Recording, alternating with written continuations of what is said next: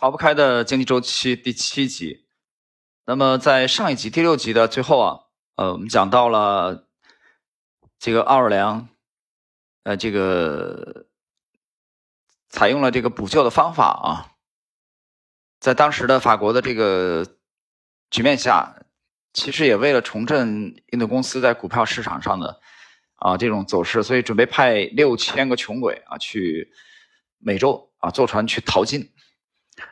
呃，随着这个小节的啊结束的话，整个的密西西比泡沫啊，法国的纸币危机实际上进入了最精彩的高潮阶段。我们来看今天的这个小节的题目，第七集题目是“黄金在哪里”。但是古怪的事情发生了，那些在街上游行的人，绝大部分根本没有离开这个国家。三个人中就有两个把配发的新衣服与工具卖掉了。还没到上船的时候，就已回到了家里。在巴黎忍受贫穷，也比到新奥尔良挖黄金强。很明显，这个密西西比冒险计划已经不可能实现人们曾经寄托的希望。于是，劳和他的朋友理查德·坎蒂隆这位二十三岁的超级银行家，也就放弃了从他们合伙购买的那块土地上挣钱的希望。然而，坎蒂隆对此显得很从容，因为他正在做着另外一桩挣钱的大买卖。当银行大量发行货币的时候，他的反应并不像其他人一样，他实际上早就看到了法国货币迟早要贬值的，所以他收回了所有盯住法国货币的贷款，而把收益投在了英国货币上。劳听说了这种情况，于是来到坎蒂隆的办公室，并告诉坎蒂隆，如果是在英国，我们可以谈谈，并能达成一个协议，但现在是在法国，你也能，你也知道我能告诉你什么。如果你不答应我在四十八小时之内离开这个国家，今晚你就会被送进巴士地狱。呃，这听上去是一个非常不错的建议。坎迪龙因此卖光了全部财产，大约净赚了两千万里弗尔，这确实是一笔巨大的财富。然后他火速离开了法国。这时，印度公司的股价还在持续下跌。奥尔良大公变得绝望起来。很显然，他越是采取废除使用硬币的措施，人们越是想要持有硬币。他决定把皇家银行与印度公司合并起来，希望两者能够相互支撑。可是这也没有奏效。五月初，他终于召集了一个包括约翰劳和所有大臣都参加的紧急委员会会议。在会议的日程中，紧要的便是处理正在流通的价值二十亿里弗尔的纸币，而这每一张纸币都可以从官方兑换金币和银币。实际的硬币数额还不到一半，而且多数已经被民众藏在了床垫下面。会议决定将纸币贬值一半，从五月二十一日起生效。这对法国民众的打击简直太沉重了。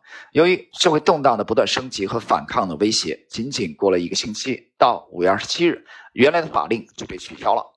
也正是在这一天，皇家银行暂停支付金属硬币，而约翰劳也被。解除了职务。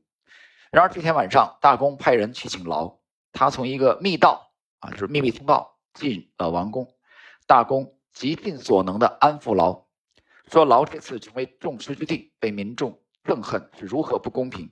过了两天，他邀请劳去歌剧院看演出，劳还带着家人一起来，好让每个人都看到他们一家和大公在一起。但是这对劳来讲，几乎是一个致命的错误。他的马车刚到家门口，就遭到了民众用石头进行的袭击。车夫驾着车迅速躲进了大门，佣人立即把门砰的关上，劳才免遭皮肉之苦。劳受了惊吓之后，大公派了一队瑞士卫兵日夜驻扎在劳的宅子里。即使这样，劳还是感觉不安全。很快，他搬进了王宫，和大公享受同样的保护。大公现在完全隐退了。为了帮忙收拾混乱局面，他决定重新启用两年前被他解职的大臣达古索。为了能够劝他回来救场，他派劳坐了那邮政马车去面见达古索。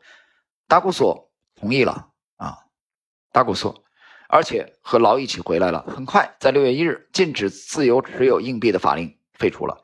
也就是在同一天啊，同一时间，价值两千五百万里弗尔的新纸币得以发行。这些纸币是用巴黎的税收作为支持的。在六月十日，皇家银行重新开张了，也做好了纸币兑换 金属硬币的准备。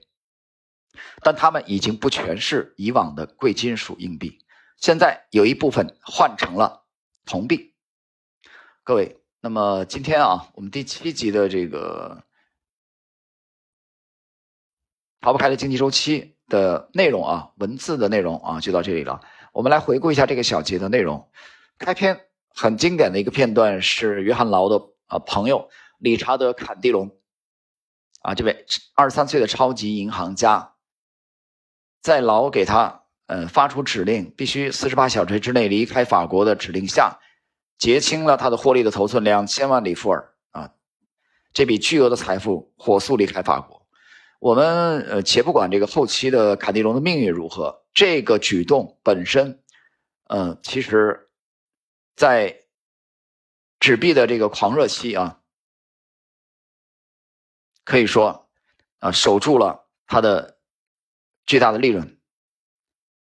那么同时呢，奥尔良大公和劳啊，这个基于基于这个形势的啊大势所趋，没有办法啊，只有把劳撤职。所以我们回想一下，与劳与大公在一起啊，出现在公众场合。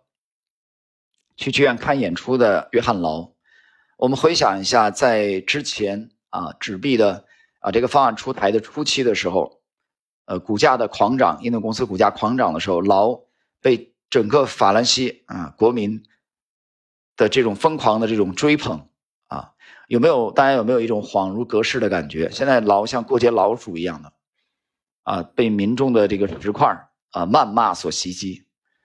啊，所以大家看一看啊，这个转折啊，是不是特别的魔幻？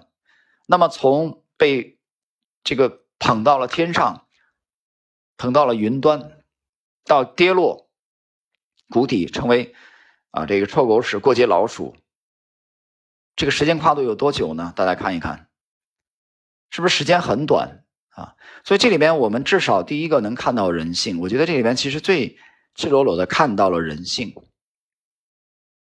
看到了大众的这种情绪的这种善变和大众情绪的这种极端，所以表面看是约翰劳个人命运的这种转折大转折，其实这个里边让我们我觉得给我们最大的启迪，至少给我个人最大的启迪是我们看到了人性。那么今天啊，我们这个逃不开的经济危机的这一部书的精华解读啊的这个内容，黄金在哪里这个小节。啊，就跟大家解读到这里，我们下一集继续。